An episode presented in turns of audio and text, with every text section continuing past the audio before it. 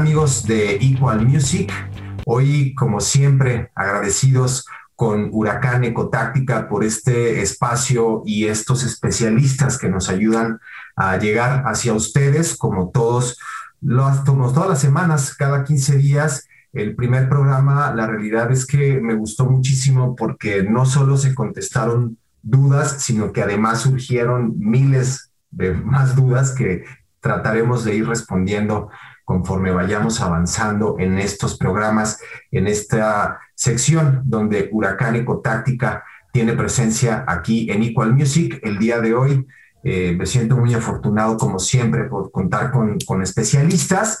Está Dulce Martínez, quien es eh, licenciada en biología por parte de la UAM es consultora en temas de sostenibilidad, arbolado urbano y asociaciones civiles y además forma parte de Huracán Ecotáctica y traes tu playera eh, buenísima de la asociación. También se encuentra Karim Burkhardt, que es egresada de la Universidad de las Américas de Puebla y es actriz, es influencer y además es voluntaria de varias asociaciones civiles en el área de medio ambiente. Muchas gracias. Y también contamos con Arturo Carrillo de eh, Facultad de la Economía de la UNAM y además es especialista técnico en programa en el programa de las Naciones Unidas para el Desarrollo, es consultor especializado en sostenibilidad con experiencia en el desarrollo de proyectos multiactor a nivel internacional, nacional y subnacional y en el cantidad de credenciales con las cuales me siento muy orgulloso y muy agradecido de contar con ustedes. El día de hoy, como Dulce nos lo recomendó, hablaremos sobre el reciclaje, que recientemente el 17 de mayo es el Día Mundial del Reciclaje desde el año del 2005, partiendo de las tres R's que es reducir, reutilizar y reciclar. Bienvenidos todos, muchísimas gracias Huracán, muchísimas gracias a todos ustedes por estar por acá.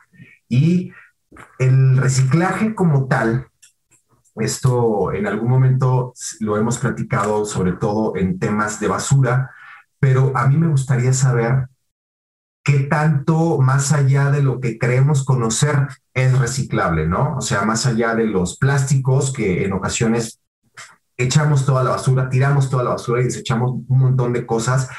Pero, ¿qué pasa con esta basura cuando no se separa, cuando no se recicla? Me gustaría que ustedes me ayudaran a entender más estos procesos del reciclaje, así como los beneficios que evidentemente sabemos, pero ustedes como especialistas nos pueden dar una gama más alta y un espectro más enorme sobre, sobre los beneficios que esto ocasiona, ¿no? Bienvenidos.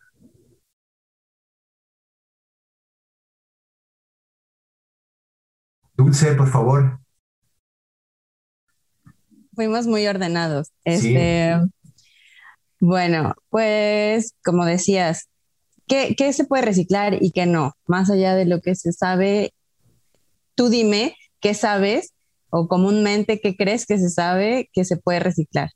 Pues mira, yo a lo que los, las personas de a pie sabemos es básicamente lo los plásticos, el aluminio y más allá de eso, no sé. O sea, sé que la ropa también se vuelve un tiradero, pero la, ropa, la ropa se puede reciclar. O sea, digo, hay marcas que piden que lleves tu ropa para que de ellos hagan otras, tontas, otras tantas cosas con ellas, pero prácticamente plásticos, metales, pues metales, aluminio y ya. Me gustaría que me hicieran qué más puedo hacer y qué más podemos conocer? Pues, eh, bueno, en general se existen muchos otros materiales que se pueden reciclar, como, eh, por ejemplo, este, papel, cartón, uh, plásticos se clasifican dependiendo del número. Em, tienen un número abajo de las botellitas. Mira, voy a tapar este, pero te voy a mostrar. Este triangulito que tienen, que tiene un número indica el tipo de plástico que es, este dice 5. Todo, todos los, o sea, todos los empaques tienen ese número. Casi todos los empaques de plástico traen este número. Y o deberían de, ¿no? O deberían de, ajá, de hecho es una norma, ¿no? Eh, internacional incluso. Es, eh, bueno, lo que indica qué, qué tipo de plástico es y eso nos da la pauta para saber dónde ponerlo, cómo clasificarlo para reciclar. Ahora, en sitios de acopio de materiales de reciclaje, ellos lo separan o te piden que lo lleves separado. Eh, este, bueno, este es el proceso, o digo, bueno, lo, lo, grande del panorama del plástico. También tenemos el papel, el papel como archivo muerto, que es papel de colores, papel con tinta, papel con impresión. Ese tipo también tiene otro, otra especie de clasificación a la hora de reciclarlo. Papel blanco, papel sin procesar, o sea, como este papel que es un poquito más beige, que no utiliza tantos aclarantes, etcétera. ¿Te refieres a que es como, como cartón? Disculpa que te interrumpa. Exactamente. Este, me, me, me queda una dudita, por ejemplo, bueno, ya ahondaremos en, en, qué significan estos números y hacia dónde los podemos orientar o qué se hace con estas cosas, ¿no? Eh, me llama la atención lo que mencionas del papel porque para muchos de nosotros integramos como papel literalmente todo lo que percibimos con papel, o sea, desde una hoja blanca, una hoja de color, eh, una hoja de estas, o sea, ¿sabes? pero me gustaría que me ayudaran a entender estas diferencias. ¿Y por qué, además? Porque los procesos que llevaron a cabo para generar el producto como tal cambian. No es lo mismo una hoja de papel em, blanca que una hoja de papel que esta que dices que parece como cartoncito. ¿Por qué? Porque utilizan aclaradores para que sea mucho más blanca. Para llegar a esa tonalidad se utilizan otros medios que por lo general tiene que ver con la huella hídrica del procedimiento. Es decir, una hoja muy, muy blanca tiene, contiene o en su proceso se utilizó mucho más agua para llegar a esas tonalidades.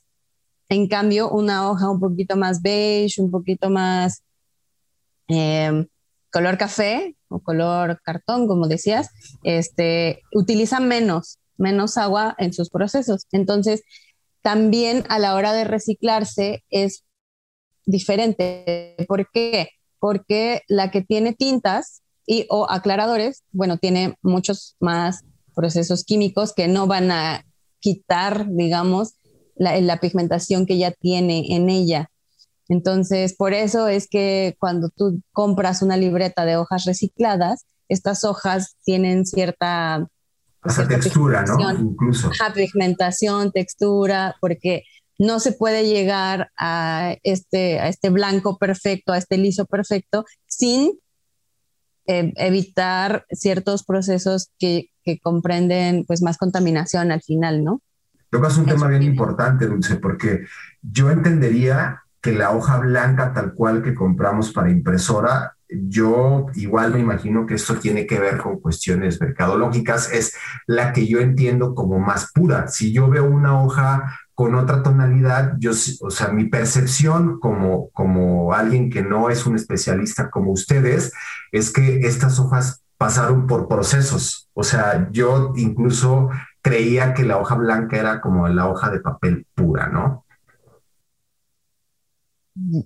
Pues creo que es una cuestión de percepción por los colores o mercadológica, como dices, ¿no? Y, también que preferimos como mm, no tener visualmente o estéticamente, es más bonito algo así en tonos, en un tono uniforme, eh, pero en realidad, pues la pulpa de, de los árboles no es en su totalidad blanca, ¿no? Entonces, con lo que se prepara o se hace el papel, pues no es blanco naturalmente, es un color símil, o sea, no sé cómo le digan en pantones, ¿no?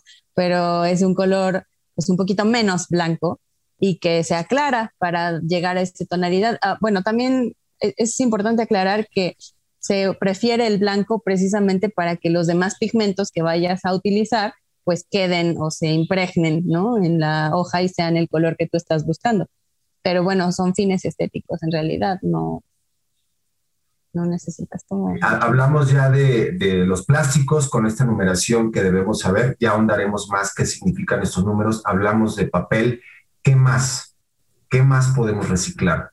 El cartón, no sé, Karin, si quieras decir más materiales, porque vi que querías participar. El tetrapack. El Tetra obviamente es este, este cartón en el que vienen ciertos productos. Los envases como de leche. más? Exactamente, ¿Qué, eso pasa.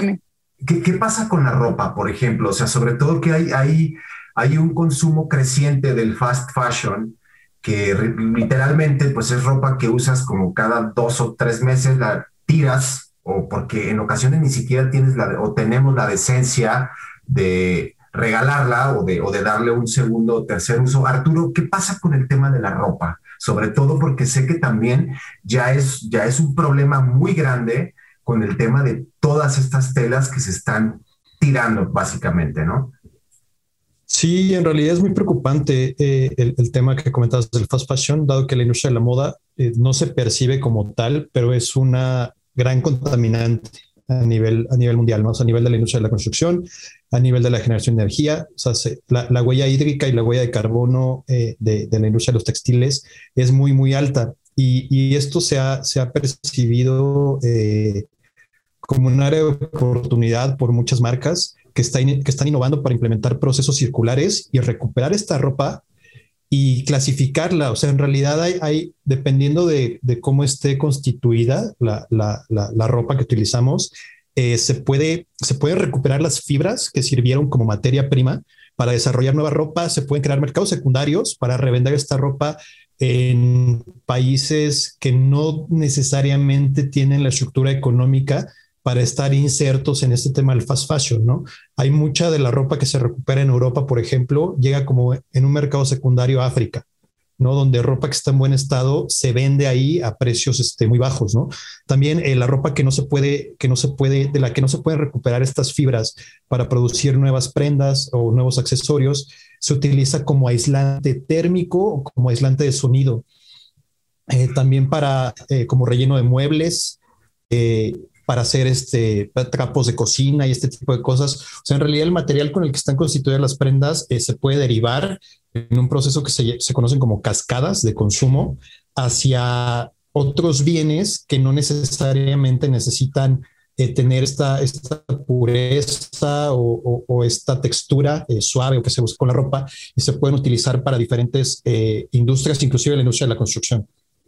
Oigan, y por ejemplo, digo, esta, esta pregunta la lanzo para los tres, quien guste contestarme, o los tres, es, ¿por qué no existe o por qué creen que no existe una regulación más allá de la conciencia que nosotros como consumidores debemos de tener con todo lo que compramos?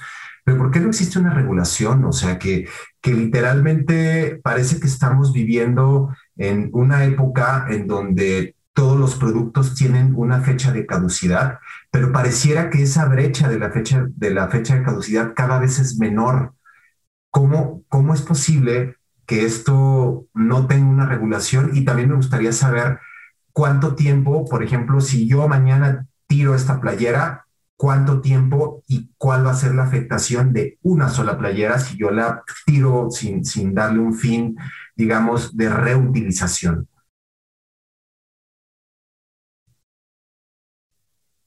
Mm, bueno, es, esta, eh, bueno, es una cuestión mercadológica y lo que se busca es como que sea obsolencia, obsolencia programada, eh, que quiere decir que una, un artículo tiene un tiempo de vida útil, precisamente está diseñado para que lo tenga, no está diseñado para perdurar, para que tú puedas seguir consumiendo, claro, para que vuelvas, ajá, exacto. En el caso de la ropa, pues lo que pasa es que baja la calidad, ¿no? Em, la calidad de la tela baja y por eso precisamente, bueno, la, industria de la ropa tiene estas tendencias o temporadas em, para que tú como consumidor puedas seguir comprando. ¿Por qué no está regulada? ¿O debería de estar regulada? Sí, debería de estarlo, porque es también una protección al consumidor. Eh, ¿Por qué no lo está? Exactamente, además de pues no lo está porque tiene que ver con, la industria, ¿no? Con el movimiento de, del dinero y de, cómo se ve el mercado, pero creo que Arturo es mucho más adecuado en esta, en esta parte de, de, por qué no está regulado y por qué, eh, creo que él sabe más al respecto. Entonces, ¿cuánto tiempo dura más o menos una prenda? o sea, una prenda que uno desecha y cuál es la afectación que, que tiene, además de quitar un espacio y, estar tirada básicamente, ¿no? Pero ¿cuánto tiempo dura en deshacerse, en desintegrarse? Si es que, y aparte, si es que esto existe, ¿no?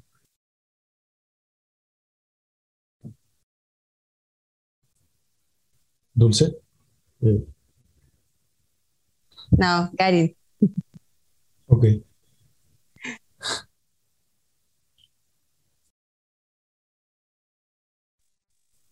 Bueno, pues obviamente, como dijo Dulce, la prenda depende, el uso que tú le puedes dar depende de la calidad que viene en, pues, de la prenda. Y, ah, o sea, un traje, por ejemplo, de hombre puede tardar hasta 300 años en disolverse completamente. Entonces, digo, claramente, pues el uso que les damos es completamente proporcional al que, más bien es cero proporcional a lo que puede durar en el, en completamente en degenerarse. Oye, Karen, hablas de, hablas de 300 años, por ejemplo, un traje hecho de algodón, de poliéster o de cualquier material. Pues los, principalmente los que encontramos hoy en día, que son eh, gran parte poliéster y pues otras, otro tipo de fábricas. Y sí, o sea, es, digo, los usamos dos, tres veces y va a tardar muchísimo más tiempo en siquiera romperse, ¿no? O sea, bueno, degradarse. Arturo, me llama la atención, digo, sabemos que evidentemente las cuestiones económicas hacen lo que bien mencionó Dulce, que es que necesitamos generar eh, productos que sean cíclicos, en ocasiones ni siquiera por calidad, ¿no? O sea, en ocasiones porque creemos o hay que hacerle creer o hay que hacernos creer que ese producto para esta temporada ya no está como en boga, ¿no? Pero mi pregunta es, si, si tenemos un problema tan grande y ya muy visible, sobre todo con los temas de cambio climático, ¿por qué no se ha regulado o por qué no se les ha dicho a estas empresas el, ok, entiendo que este es tu negocio, pero también existe esta alternativa, ¿no? ¿Y cuáles son estas alternativas también? Claro, este es, un problema muy complejo, eh, tiene eh, muchas aristas. Sin embargo, la forma más simple de verlo, desde mi perspectiva, es que no existe una visibilidad completa de lo que implica este modelo económico lineal en el que vivimos, ¿no? En el que eh, se extraen materias primas, se procesan, se transforman en un producto o en un servicio, se comercializa, se usa por un tiempo y después se desecha y, ahí termina el ciclo, ¿no? este ciclo lineal, ¿no? valga la, contradicción. Entonces, eh, como consumidores, no tenemos suficiente visibilidad para entender qué afectaciones ambientales está teniendo esto y esas afectaciones ambientales, cómo se traducen en un problema económico, ¿no? O sea, por ejemplo, yo te puedo decir ahorita que en 2017 entraron al sistema económico 100 mil millones de toneladas de materiales para convertirse en productos o en servicios. Millones eran material reciclado. ¿no? Y es, es preocupante porque el año anterior fueron 9.7 millones, me parece. Entonces, no solo es muy poca la fracción de, de material que se recupera, sino que va disminuyendo, ¿no? Entonces, al final, esta, esta, este modelo económico que es intensivo en la extracción de materias primas y en la sobreexplotación de recursos naturales, tiene un impacto en lo que se conoce como el capital natural, ¿no? Que son todos los eh, productos y servicios, servicios ecosistémicos es el término, que nos provee el medio ambiente y que son la base de toda la actividad económica. ¿No? estamos hablando de materias primas, de medicamentos, de alimentos, de agua, de regulación de la temperatura, de absorción de, dióxido de carbono, eh, de mitigación de los fenómenos climatológicos extremos, este, de servicios de, cultura, de esparcimiento, de salud física, salud mental. Este, todos estos servicios pues, se van deteriorando porque la, capacidad de, de, carga de la Tierra se ha sobrepasado. No extraemos mucho más de lo que podemos extraer para permitir que los ciclos naturales regeneren este capital natural. Entonces, ¿qué está pasando? Desde 1850 a la fecha se ha mantenido este modelo económico lineal que ha mermado este capital natural. y eso eh, produjo economías de escala que permitieron reducir el precio de los productos, ¿no? Ahorita tú puedes comprar una computadora a tal precio, pero hace 15 o 20 años una computadora era mucho más cara. Entonces se ha hecho mucho más eficiente la producción. Pero a partir del año 2010 hemos visto que los precios de materias primas críticas que se utilizan para la producción de bienes y servicios, un ejemplo es la electrónica de consumo, que ciertamente es algo que también se puede reciclar, se han, han, aumentado en un 150%. Y ese 150% ha sido equivalente a la reducción que se logró desde 1850 en la extracción de materias primas. Entonces, el agotamiento que estamos, eh, en, el que estamos incidiendo de los servicios ecosistémicos y del capital natural se está manifestando en el precio final de los productos y servicios y en el acceso a estos productos y servicios. Y eso no lo vemos como consumidores, ¿no? En realidad dices, bueno, pues ya está más caro, pues por algo es, ¿no? Pero en realidad no entendemos que por ejemplo, eh, en un teléfono celular existen 69 elementos de la tabla periódica. Hay, unas estadísticas que dicen que de un teléfono, este, de este, el más popular, no sé si pueden mencionar marcas. Sí, claro, el, iPhone. De un iPhone, tú puedes recuperar en materias primas el equivalente a veintitantos dólares de materias primas. Y actualmente se recuperan dos dólares de cada uno, ¿no? Entonces, estos dos dólares se dan porque no los regreso, o sea, ¿por qué, nos, ¿por qué no recuperamos los 20? Digo, y yo con, con, mucha pena digo, pues es que nosotros somos víctimas de esto, ¿no? O sea, no con, pero por ejemplo, yo te digo, cuando, cuando yo vaya a decir, ya no quiero ese teléfono, o sea, ¿qué puedo hacer para que mi teléfono pueda recuperar esos 20, veintitantos y no dos, que son los que acabas de mencionar, ¿no?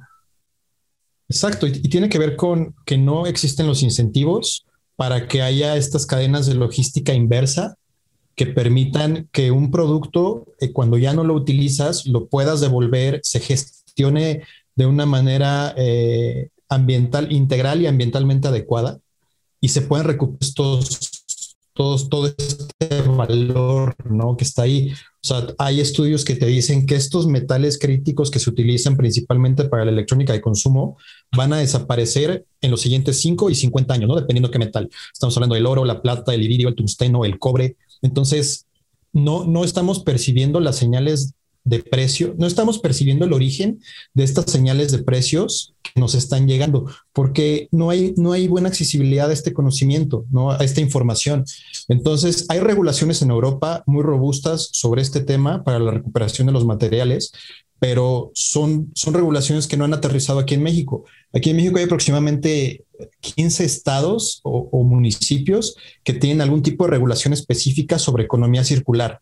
Pero una parte muy importante de economía circular es que tú diseñes estos mecanismos económicos, un ejemplo es la responsabilidad extendida al productor, que comprometen al productor a que diseñe estas cadenas de logística inversa y que diseñe estos mecanismos que permitan que tú como consumidor eh, puedas devolver los productos, ya sea plástico, ya sean electrónicos, ya sea este aluminio, papel, cartón, o sea, pero que haya un sistema que te permita regresar eso y que se gestione, que se recuperen las materias primas y que se dejen de extraer materiales vírgenes. estamos hablando de 100 mil millones de toneladas contra 8 mil millones de toneladas recuperadas, ¿no? Entonces, eso se tiene que revertir porque no es sostenible en el tiempo y al final este incremento de los precios eh, no, no va a tener un fin, ¿no? O sea, digo, es, oferta y demanda y es escasez.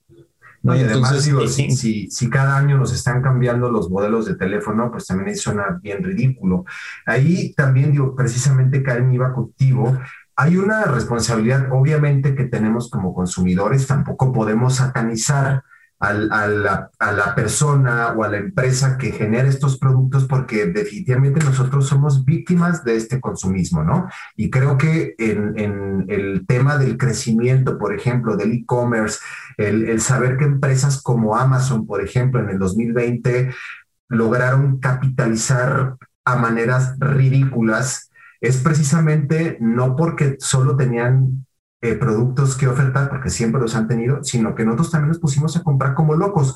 Karim, ahí me entra la parte de la responsabilidad de nosotros como consumidores, pero tú, por ejemplo, que también estás en el área del influencer, que también eres actriz, ¿qué responsabilidad también tenemos nosotros para poder decirle a la gente, oye, párale un poquito, ¿no? O sea, o, quizá puedes hacer esto con tu ropa o puedes combinar, no sé, puedes hacer 50 mil cosas, pero desgraciadamente hasta la fecha no lo hemos hecho. ¿Por qué?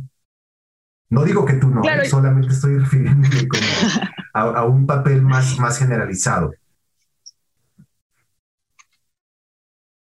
No, claro, a ver, yo creo que es obviamente, como dijiste en un principio, es o si estar escribiendo cosas, pues todo viene de la y principalmente de la acción personal, ¿no? O sea, digo, una cosa es que estés hablando y hablando de que, ay, sí me importa el planeta y que no estés haciendo nada al respecto, ¿no?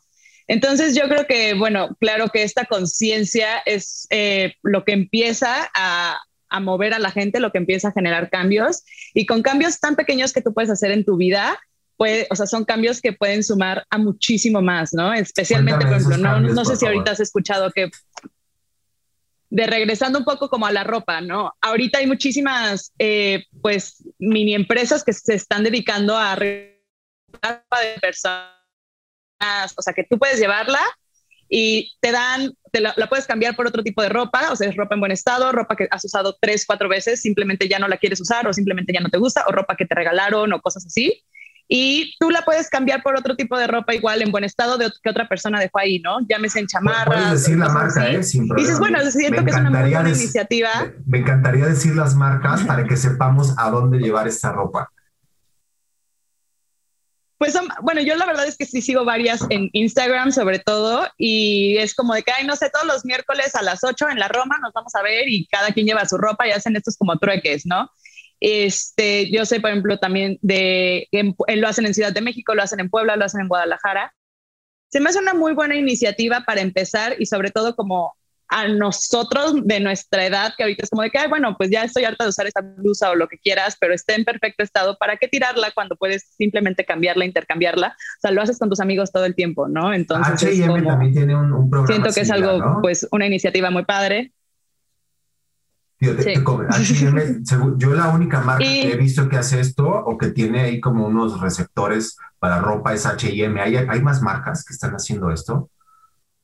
Y, y sin problemas los menciono. Como marca, eh, no, no, no, como marca industrial la verdad es la única que yo conozco igual. Eh, o sea, como te puedo decir que otras Sara o algo de la gama no lo tienen, pero las que yo digo son bien como tiendas locales, por decirlo así, como pues iniciativa de personas que ahorita este, la, empezaron a sacar y por lo mismo, ¿no? Para no estar comprando pues 80 usas, solo compras tres y las vas intercambiando, por decirlo así.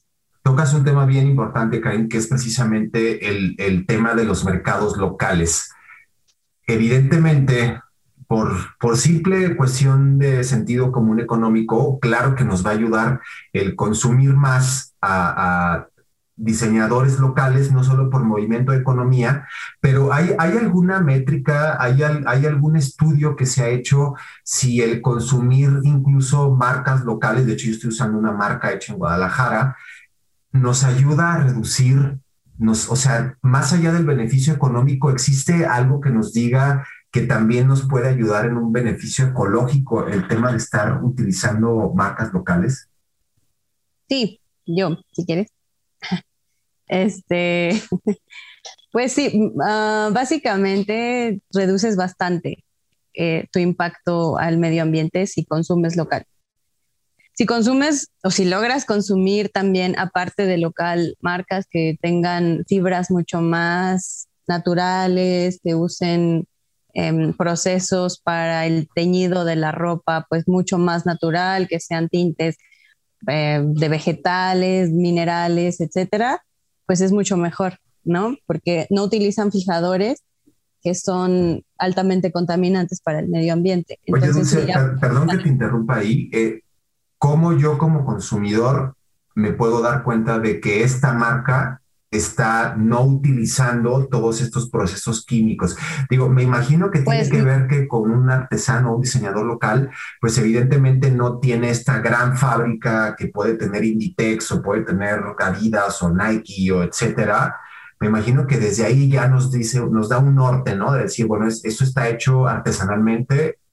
Esto se puede traducir como en tiene menos huella, tiene menos impacto ambiental. Sí, así es. O sea, bueno, para empezar puedes comenzar por ver la etiqueta de tu ropa o de las cosas que adquieres en cuestión textil. Y entonces ahí puedes checar, ¿no? Si tiene algodón, este, no sé, poliéster, viscosa, eh, cualquier, o sea, que, cuál es la, la, proporción en la que tiene la tela en la fibra, la parte de la fibra natural. Entonces, ya con eso te puedes dar ahí una idea. Ahora, una cosa más es que la industria del algodón también es altamente contaminante. Sin embargo, es altamente contaminante porque se utiliza de una manera pues intensiva, ¿no? Entonces depende del lugar, lo que te comentaba es que depende del lugar en donde estés, es mejor consumir las fibras de las que, las que son pues del lugar, ¿no? Te voy a dar un ejemplo. En Yucatán antes había muchas haciendas de enequén. El enequén es, un, es una fibra eh, natural y ellos vendían hilos, había un montón de textileras en Yucatán que eran textileras de enequén. Entonces, con el nacimiento o explotación industrial de las textiles que tienen plásticos, o sea, como otra vez la viscosa, el nylon, etcétera, pues se pierde la tradición de comprar este tipo de fibras, este tipo de hilos. Y entonces, al hacer esto, obviamente, bueno, el nylon es un hilo 100% plástico. Entonces, imagínate, el nylon en todas las pequeñas costuras que unen la ropa. Pues es un hilo muy finito, muy delgadito, que, pero que si lo vas sumando, aparte de difícil de reciclar, bueno, se genera un montón de este hilo precisamente para la, confección de la ropa y entonces pues generas un problema enorme como el que ahora estamos hablando, discutiendo en fast fashion.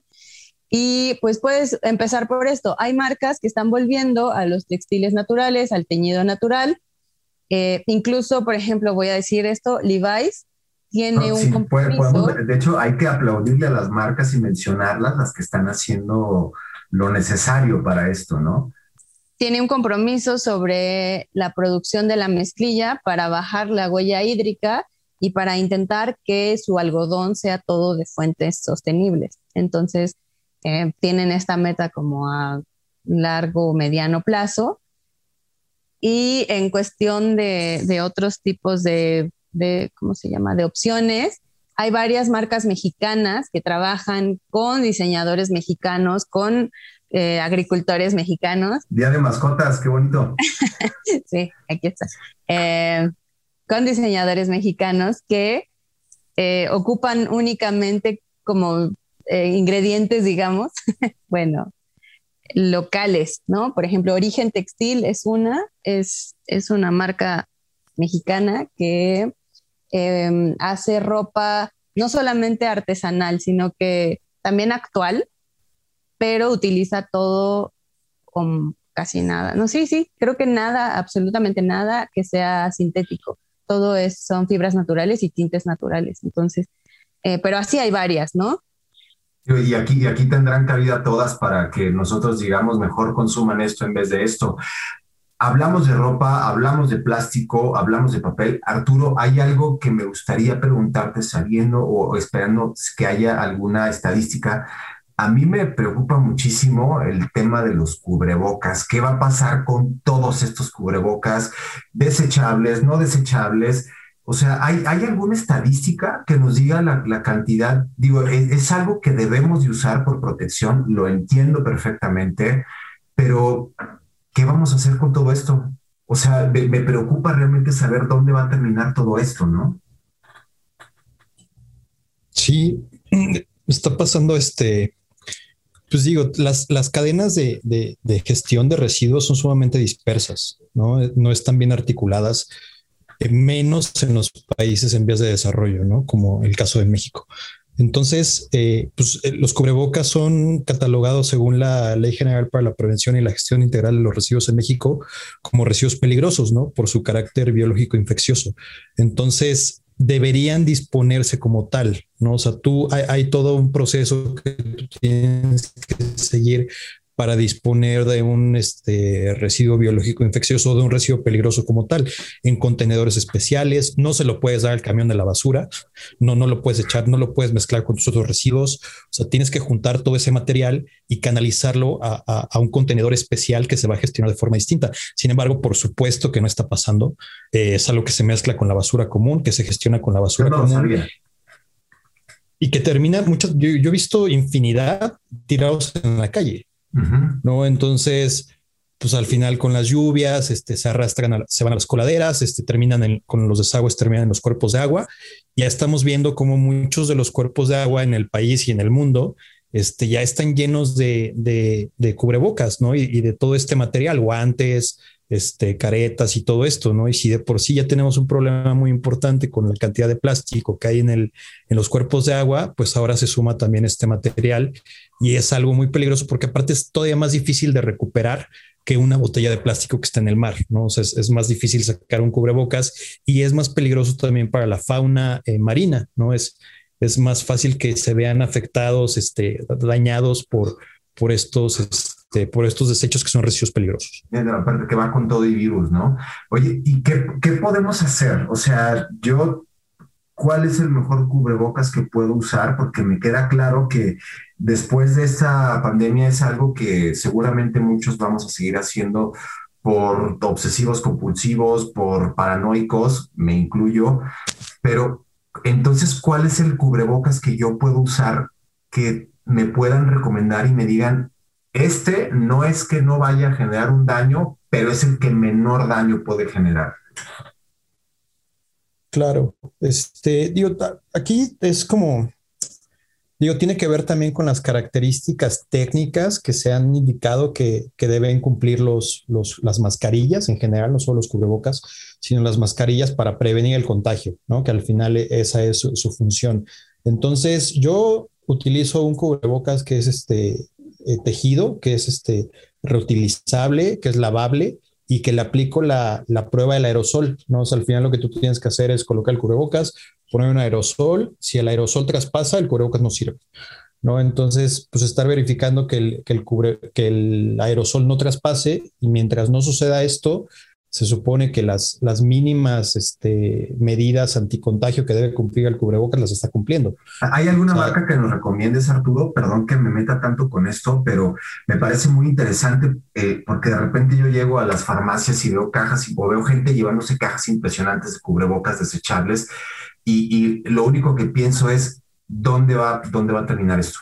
O sea, evidentemente en un bote de basura en donde no se va a separar, como bien lo mencionas, porque no tenemos esa educación. Espero que después de este programa sí tengamos esa educación, pero hay una marca que recomiendes y otra también me gustaría que me dijeran si yo ya comienzo a separar estos residuos biológicos que son los cubrebocas, ¿a dónde los llevo? O sea, porque más allá del camión de basura, pero ¿dónde, dónde y cómo buscar a dónde llevar estos, estos cubrebocas, no? Primero la recomendación, por favor. Sí, digo, la marca no la tengo ahorita a la mano. Este, sí te la puedo pasar después para que se lo platiques a tus, a tus escuchas. Con muchísimo gusto. Este, sí, y en cuanto a la, a la recuperación, la verdad es que yo lo que sugiero es que eh, se acerquen al centro de salud y ahí les informen, porque inclusive en la página de, de, COVID que hay en, en el, en el gobierno federal, este, no se indica qué hacer con estos residuos, ¿no? Entonces, efectivamente, se tienen que separar, se tienen que poner en, una bolsa transparente, aparte, eh, y se tienen que, que, llevar a un sitio de disposición especial, que los camiones de, de basura que conocemos no, no, no, no, no están capacitados para gestionar este tipo de residuos y si se los llevan, eh, van a terminar en un relleno sanitario o en un tiradero a cielo abierto. Entonces, eh, se tienen que acercar al centro de salud que les quede más cerca de su casa y ahí eh, consultar sobre las opciones de, gestión. Tal vez se pueda llevar ahí o tal vez más bien ellos te digan eh, cómo, se tiene que, cómo se tiene que gestionar. O, nos digan que no tienen ni la más remota idea, ¿no? Y nos quedaremos igual. No, bueno, eso, eso iba a comentar, que si no, puede ser un hospital también. ellos tienen su, su plan de manejo de, este tipo de residuos.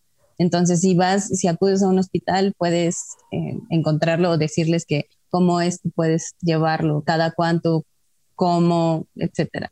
Oye, y ellos, ellos sí pueden, sí pueden recibirnos, o sea, así que yo llegue con un, digo, yo honestamente estaré esperando la marca de ese cubrebocas, pero eh, sí es, o sea, no, yo sé que no tienen la obligación de recibirme eso, pero ¿hay, ¿hay alguna manera en la que yo pueda acercarme y decir, oye, ¿sabes qué? Tengo esto, no sé qué hacer con él, no lo quiero tirar a la basura. tú como ciudadano puedes hacerlo, pero de hecho cada consultorio médico está incluso de dentistas, por ejemplo, o artistas de tatuaje, están obligados a disponer de este tipo de desechos. Entonces, puedes... O sea, lo podemos llevar, digo, veme, lo podemos llevar a un, a un centro de tatuajes y decirles, oye, hazme la mano y ponlo ahí, ¿no? Es, muy probable que sí. Suponiendo... Eh, de todas formas. Suponiendo que ellos también estén llevando esta basura a un lugar correcto, ¿no? no la llevan, lo que hacen es que ellos pagan porque pase un camión especializado.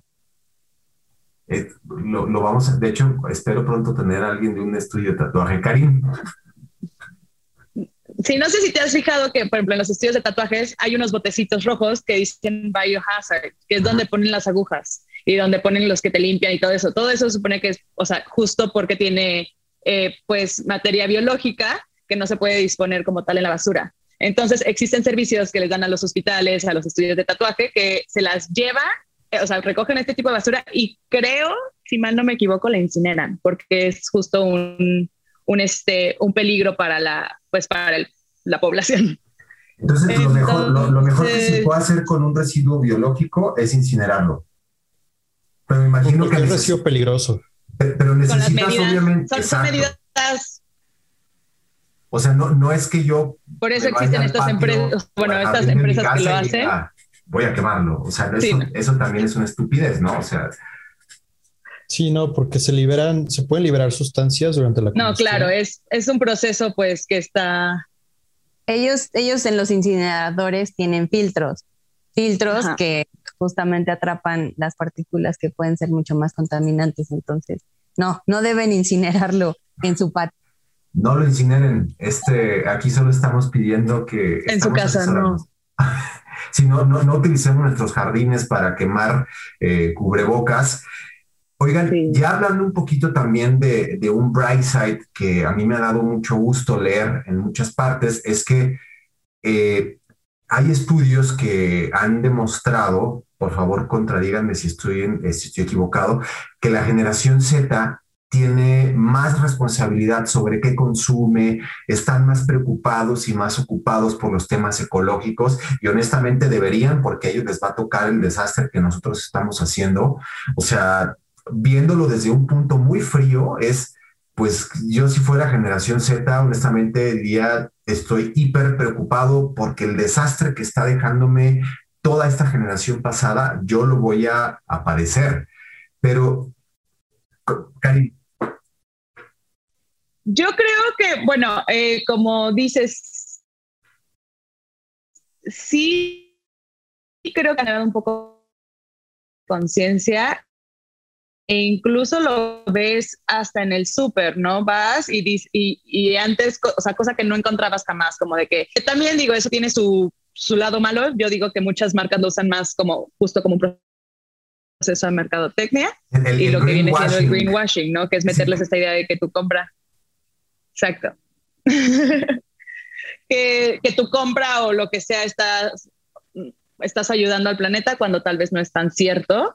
Entonces, eh, bueno, creo que pues incluso esta, estas ganas de querer ayudar y estas ganas de querer mejorar hábito han pues incitado este otro tipo de problema como lo es el greenwashing. Pero creo que que sí, y lo hemos visto y hemos sido, bueno, por ejemplo, yo lo veo mucho con mis papás, ¿no? Eh, las cosas que yo a veces hago de...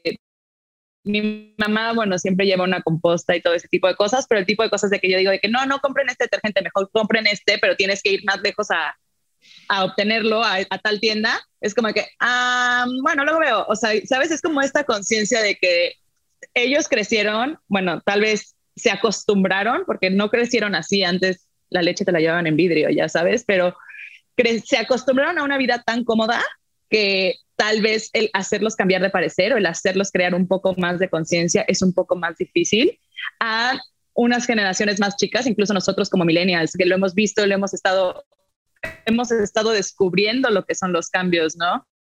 Sí, eh, yo, por ejemplo, crecí en la playa y climáticos desquiciantes.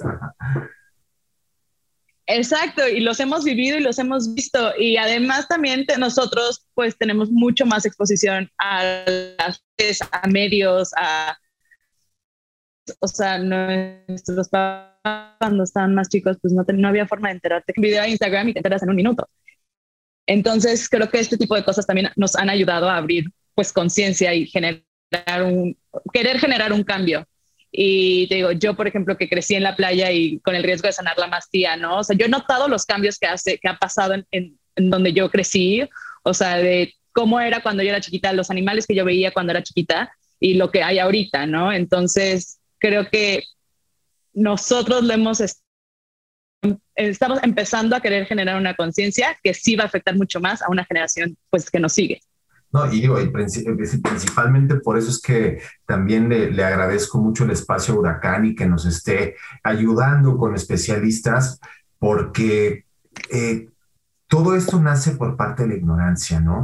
Y ¿Qué tan cierto es, por ejemplo, este tipo de marcas, por ejemplo, Adidas, que saca unas líneas de tenis que dicen que están, eh, que X parte del tenis es reciclado del PET o no sé qué tipo de material. ¿Esto es cierto o realmente también forma parte del, greenwashing? ¿Quién, quién, me gustaría saber también qué marcas realmente tienen este compromiso, como Dulce lo mencionaste a Levi's, o sea, pero uno se compra unos Levi's y sabes que es más probable que a uno llegue el punto en el que te llegan chicos a que se te rompan, ¿no? O sea, creo que con la, con la misma durabilidad de estos productos podemos saber que tienen esta parte, pero así abiertamente, ¿qué tan cierto es estos productos que nos dicen esta parte está reciclada, esta parte está hecho con no sé cuánto reciclado? O de repente cuando vamos a, a, a, mí me ha pasado que eh, voy a un lugar a comprar comida y yo llevo mi recipiente y de repente me quieren dar una bolsa que dice eh, hecho con material reciclado y neta yo lo veo y digo, güey, solo le pusiste un sello. O sea, pero ¿cómo yo puedo saber si esto es verdad o no? ¿Hay alguna manera? o sea, si te quieres poner a investigar uno por uno es un poco complicado, si puedes, pero en el caso del el PET en prendas, casi siempre que te lo dicen es verdad. O sea, ya hay mucho reciclaje de PET, o sea, de plástico eh, que se convierte en textiles. Entonces, eh, probablemente lo del PET es cierto, porque ya incluso la industria ni siquiera dice que es de PET reciclado, ¿no? Nada más es como, pues, al final también es un hilo plástico, entonces nada más lo, anotan en la composición como tal. Eh, es muy probable que sea cierto. Lo de las bolsas, sí hay mucho greenwashing en lo que tiene que ver con bolsas. Nada más le ponen como el color cafecito y sí, exacto. Sí, nada más le ponen un sello o incluso la coloran, ¿no? Como tú dices. Entonces, pues siempre va a ser mejor optar por la reducción.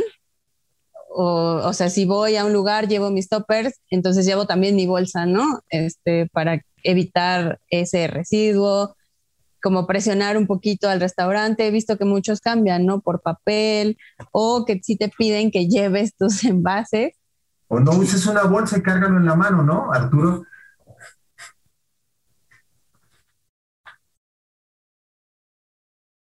Sí, claro. Ahí a mí me gustaría ahí mencionar algo que me parece muy importante.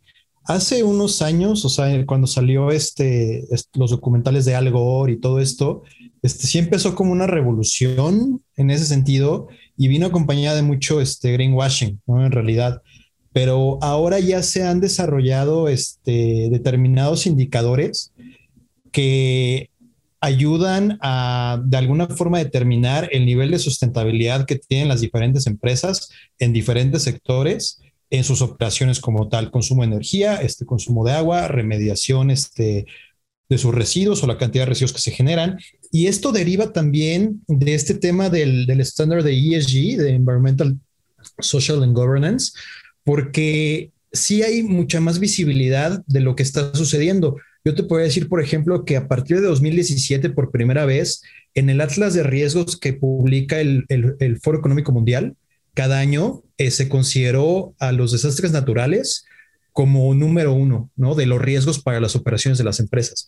Entonces, esto es algo que, que, ven y que perciben los inversionistas, ¿no? Entonces, los inversionistas dicen, bueno, estamos, o sea, estoy apostando miles de millones de dólares en este sector, entonces, pues lo voy a apostar por las empresas que tengan mejor capacidad de mitigar los riesgos eh, de sus operaciones, ¿no? Y cuando estamos viendo que eh, la mayoría de los tomadores de decisiones asocian eh, los riesgos, los mayores riesgos para su operación a temas medioambientales y a temas de escasez de materia prima y a temas de fenómenos climatológicos extremos, pues entendemos que, que sí se, o sea, que tienen que tomar decisiones al respecto para minimizar su impacto en, en, el entorno y en el medio ambiente. Y otro punto muy importante es que también este, este tema de acceso a la información, como mencionaba Karim, en el tema de redes sociales y todo esto, también ayuda a que el consumidor, y como tú también mencionabas, en diferentes escalas tengamos la posibilidad de incidir más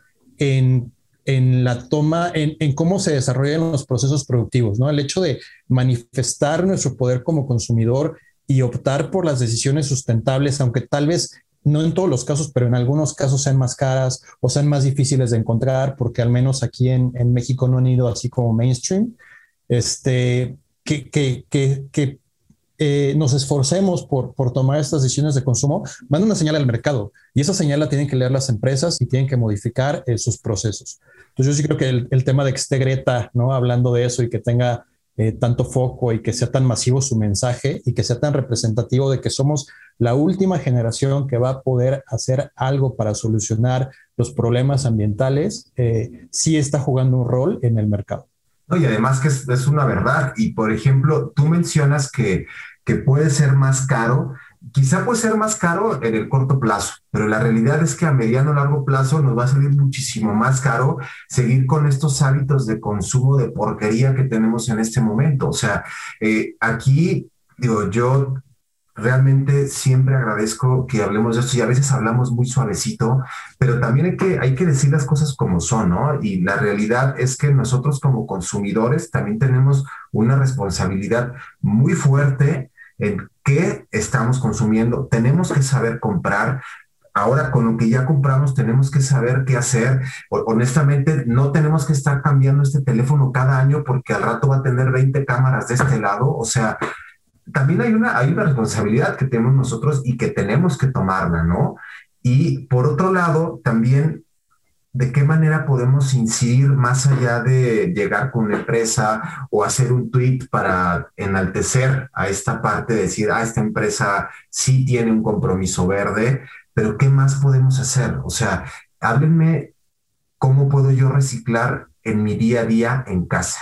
Eso sería maravilloso. Si, si culminamos este programa sabiendo en casa, cómo podemos generar y partir y poder aplicar estas tres R's de reducir, reutilizar y reciclar, sería, o sea, tendríamos un programa redondo. ¿eh? Ahí sí les pediría la participación de los tres.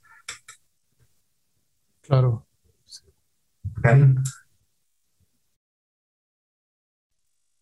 Bueno, creo que lo principal, o sea, bueno, es crear un mindset de que quieres algo diferente y que quieres un cambio y poco a poco te vas a ir dando cuenta de las cosas que necesitas cambiar, ¿no? Por ejemplo, yo tomo muchísimo café todo el tiempo, estoy tomando café y yo ya me hice la costumbre que siempre que salgo traigo un termo porque voy a querer un café.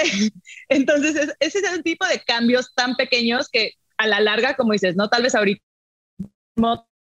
te va a costar, no sé, 300 pesos, 200 pesos pero pues es, es, una inversión a algo que va a hacer un cambio mucho más grande, ¿no? Entonces, creo que esos son los, el tipo de pequeños cambios que puedes ir haciendo, igual, no sé, en tu casa, por ejemplo, tal vez a comprar a granel, cosa que ya no, o sea, es una práctica que ya casi no utilizamos. Eh, tal, eh, cambiar los, los empaques de, de los detergentes o así, también hay detergentes eh, que aún son biodegradables y vienen en, empaques de cristal. Entonces ya no estás gastando, o sea, ya no estás generando mucho más una basura que en otra ocasión pues va a acabar en un terreno o en el mar. O rellenar tus los, que ya compraste, ¿no? O sea, como bien lo mencionas, a granel. O sea, ir a algún lugar donde te rellenen estos detergentes.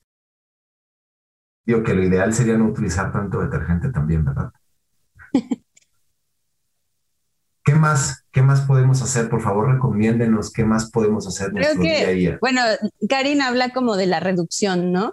O sea, porque tú decías como al inicio del programa que eran tres R's. Y ahora, pues como que los ambientalistas y etcétera dicen que son cinco, ¿no? Que son reducir, recuperar, reciclar, este, reparar. ¿Y cuál es la última, Karin? no. Tú, tú déjalo, está ahí, está, está queriendo salir a cámara sin ningún problema. No es Lola. Hola, Lola. Mencionaste reutilizar. y reutilizar. Ay, bueno, entonces la idea es que sí lleves a cabo todas estas, pero para, para reciclar lo principal es separar, ¿no? Separar los materiales, conocer tus materiales. Hay distintas plataformas que te enseñan a hacerlo, desde plataformas en línea, si puedes nombrarlas, está maravilloso, ¿eh? Por ejemplo, ahorita hay una que es muy buena, es Ecolana, ¿no? Ecolana tiene ahorita ya una app que te enseña todo, desde lo más básico, cómo separar, cuántos tipos de plástico, cuánto tipo de papel. Incluso tiene un mapa que te dice a dónde puedes llevar qué tipo de residuo. Entonces, eh, bueno, Ecolana es muy... Y también, por ejemplo, si si tienes duda de cómo reciclar algo, o sea, lo puedes buscar en Ecolana, o sea, de que, no sé, el, ¿cómo se, el bubble wrap o algo así para envolver, lo pones y ellos te dicen dónde lo puedes llevar, te sale el mapa y el proceso que utilizan para reciclarlo o reutilizarlo o lo que sea que y es una aplicación disponible tanto para iOS como para las otras tiendas, ¿no? Buenísimo. Y también, bueno, creo que Arturo eh, tiene una idea de todo lo que tiene que ver con material electrónico. Eh, eso me llama mucho la atención, Arturo, porque yo realmente no sé a dónde van a parar tantos teléfonos o tantas computadoras o tanto todo, o sea, todo ese material que, pues que prácticamente se puede seguir usando. Simplemente uno se pone de sangrón y dices, quiero tener lo último, ¿no? Porque somos víctimas de la mercadotecnia. Claro, Sí, hay, mira, y hay dos, dos enfoques muy, muy importantes, ¿no? Y tal vez el más importante de todos es el tema de salud pública. Este, muchos de nosotros no sabemos que eh, todos los aparatos electrónicos contienen retardantes de flama, ¿no? Para evitar los incendios, ¿no? Que se, que se incendien los aparatos que tenemos por eh, desperfectos, ¿no? Entonces, todos estos eh, retardantes de flama tienen componentes bromados que al gestionarse inadecuadamente se convierten, modifican su estructura eh, química y se convierten en una cosa que se llama contaminantes orgánicos persistentes. Estos contaminantes orgánicos persistentes son contaminantes que pueden permanecer en el medio ambiente durante 20 años, que son este, carcinógenos, que alteran el sistema nervioso central, que afectan el sistema reproductivo, que pueden crear una afectación en la piel muy importante que se llama cloracné, este, eh, alteran el sistema inmunológico, también lo debilitan. Y, es un problema, de hecho, el, proyecto en el que yo estoy colaborando con las Naciones Unidas actualmente está orientado a reducir esta emisión de contaminantes orgánicos persistentes, procurando una adecuada gestión de los residuos electrónicos, ya que a nivel mundial se generan 50 millones de toneladas de residuos electrónicos cada año y solo el, el, alrededor del 17% se recicla adecuadamente, ¿no? El resto, quién sabe dónde esté. La verdad es que lo que pasa mucho es que los queman, queman todos estos residuos para que solo se queden los metales y, y eso se pueda comercializar. Entonces, al incendiar esto, se liberan los contaminantes orgánicos persistentes, que es algo que respiramos, es algo que se almacena en los, en los animales, en el agua, nos lo comemos, nos lo tomamos, al final, eh, pues está, el mundo ya está infestado de esto. ¿no? Encontraron contaminantes orgánicos persistentes en el Ártico, congelado en el hielo. ¿no? Entonces, o sea, es un problema de salud pública muy, muy importante. Hablando de lo que hablabas hace rato, el tema de los costos, de que sale más barato ahorita tomar la decisión correcta, pues sí, sale más barato en, en temas de salud pública, también en temas de mitigación de la, eh, del deterioro ambiental, de la devastación de los recursos naturales y también, inclusive específicamente el tema de los electrónicos, pues se puede recuperar eh, eh, materiales que se pueden reciclar y que se pueden generar economías completas con base en esto. ¿no? En México cada año se generan un millón de toneladas de residuos electrónicos y se recicla menos del 6%. Entonces, eh, ahí hay... Todo lo demás prácticamente es, dinero tirado a la basura. Lo que se tiene que hacer... Y que probablemente se va a convertir en una sustancia sumamente tóxica que se va a liberar al medio ambiente y que vamos a consumir de alguna manera y que nos puede provocar cáncer en algún momento. ¿no? Ese, es el panorama completo, ¿no? Entonces, pues pasa mucho que ahí tienes teléfonos metidos en un cajón, que tienes este, la computadora ahí empolvada, ahí arrombada, que no sabes qué hacer con ella y que obviamente pues, es difícil venderla como un producto funcional. Entonces, hay, hay alternativas, hay, son más eh, eventos como itinerantes, como en el, caso, en el caso del reciclatrón, que se hace en Ciudad de México, o el mercado de trueque, que también se hace en, en Ciudad de México. Hay un programa en Jalisco que se llama Jalisco Reduce, que también tiene actividades que van orientadas al acopio de este tipo de residuos. Muchas universidades hacen jornadas de acopio de este tipo de residuos también, porque es muy importante que se les dé el manejo adecuado. Cuando nosotros le damos estos aparatos electrónicos desde tu refri, tu lavadora, este, tu computadora, todo aquello que tenga un circuito ya sabes, al se compran colchones y todo eso, la verdad es que es casi 100% seguro que van a terminar en un tambo bañados en gasolina, les van a aventar un cerillo para recuperar los metales y todo, todas esas emisiones de, material tóxico este, se van a ir a la atmósfera y los más vulnerables a esto son los niños, las mujeres embarazadas. Entonces, tenemos que colaborar como, como tú hablabas hace, hace un rato al inicio de la responsabilidad que tenemos como consumidores, ¿no? Entonces, en el esquema en el que estamos ahorita, eh, como siendo los electrónicos residuos de manejo especial, nuestra responsabilidad como consumidores es asegurar que su gestión después de su vida útil va a ser ambientalmente adecuada. La tenemos que llevar a un centro de disposición, lo tenemos que llevar a un evento de estos que se hacen para asegurar que esto llegue a las manos de la industria formal, que se desensamble, que se recuperen materiales, que se vuelvan a usar en nuevos aparatos, que no ponga riesgos a nuestra salud, que no se utilice más agua, que no se requiera nueva actividad minera para todo esto, energía, todas las emisiones asociadas al transporte de estos aparatos que se producen en China o en Asia y se venden aquí en México y que tienen materiales que se extrajeron de en Perú, ¿sabes? O sea, es la forma de, evitar en todo eso, haciéndonos de evitar participar en todo eso, es haciéndonos responsables de que nuestros residuos eh, se, gestionen adecuadamente y para eso es información y educación ambiental, como decía este Dulce, ¿no? Es, lo más importante, involucrar a toda la familia, involucrar a los niños y, enseñarles lo importante que es esto, ¿no?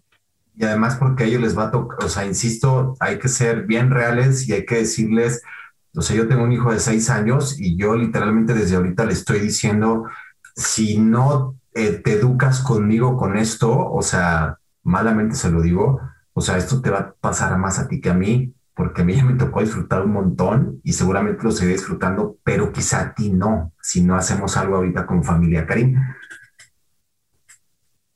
Digo, ahora sí que eh, tocando un poco lo que mencionaba Arturo, eh, justo estuve leyendo ayer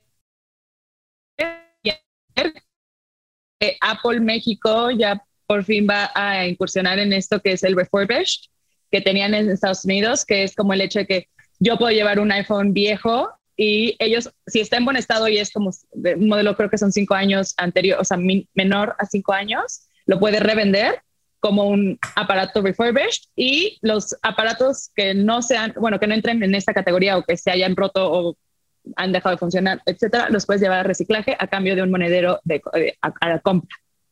Entonces, digo, se me hace una, un buen incentivo para todos, como dices, ¿no? ¿Cuántos no tienen teléfonos en un cajón ahí abandonados o los audífonos que ya no funcionan o este tipo de cosas. Entonces, pues sé que Apple está recibiendo, ahora ya los puedes llevar a la tienda y ellos se van a encargar del reciclaje adecuado. ¿Y esto ya está vigente? O sea, ya ahora mismo, si yo quisiera llevar mi teléfono, ya está vigente.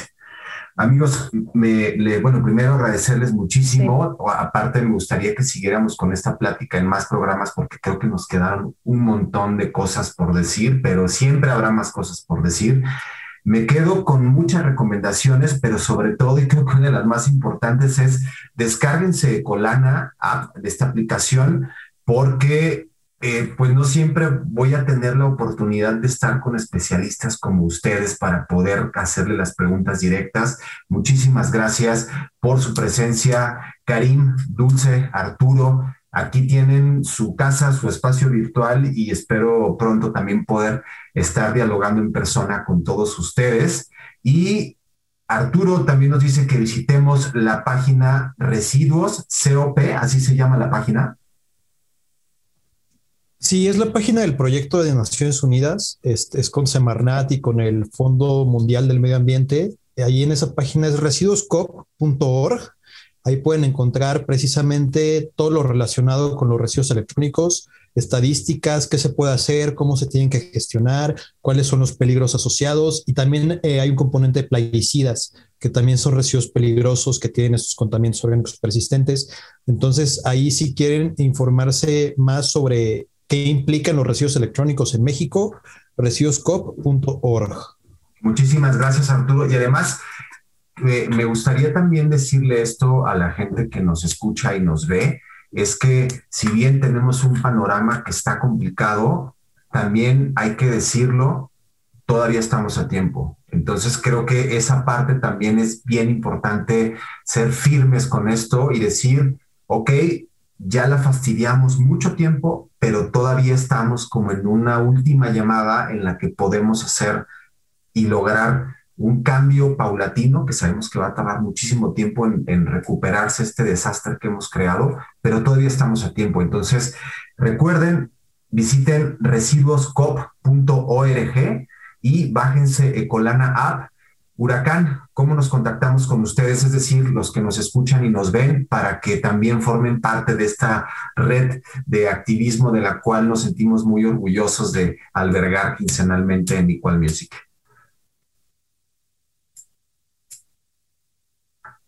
Bueno, nos pueden encontrar en varias eh, redes sociales. Estamos en Facebook, en Instagram, eh, estamos en Internet, literal. Si buscas Huracán con K y A, ahí vamos a salir y nos pueden seguir y nos, también nosotros tratamos de compartir pues este tipo de información y este tipo de noticias y, de igual manera siempre estamos recibiendo voluntarios que estén dispuestos a, apoyarnos en las diferentes acciones y pues con su tiempo y su dedicación. Muchísimas gracias de nuevo, Dulce, Karim, Arturo. Espero pronto tener la, la dicha de saludarlos de nuevo. Por lo pronto hoy, como cada 15 días nos vamos con muchísima tarea y bueno, nos estaremos escuchando y viendo en 15 días más para más recomendaciones y mientras tanto, pues estaré yo también informándome con estas dos páginas y esta, bueno, con esta página y esta aplicación, porque pienso que en un momento en donde podemos dejar de ver TikTok cinco minutos para meternos a estas aplicaciones y también nutrirle un poquito al cerebro. Creo que eso también nos ayudaría muchísimo. Gracias, Huracán. Gracias, Karim. Gracias, Dulce. Gracias, Arturo. Espero se encuentren muy bien. Cuídense mucho. Esto es Equal Radio con el espacio de Huracán Ecotáctica KAA. Así busquen a Huracán Ecotáctica y súmense a esta cadena de gente tan valiosa que está haciendo más cosas de las que nosotros hacemos, porque no todo es darle un clic a la computadora. Muchas gracias. Gracias. Gracias. Gracias a ti, Ulises. Muchas gracias por la invitación. Hasta pronto. Bye.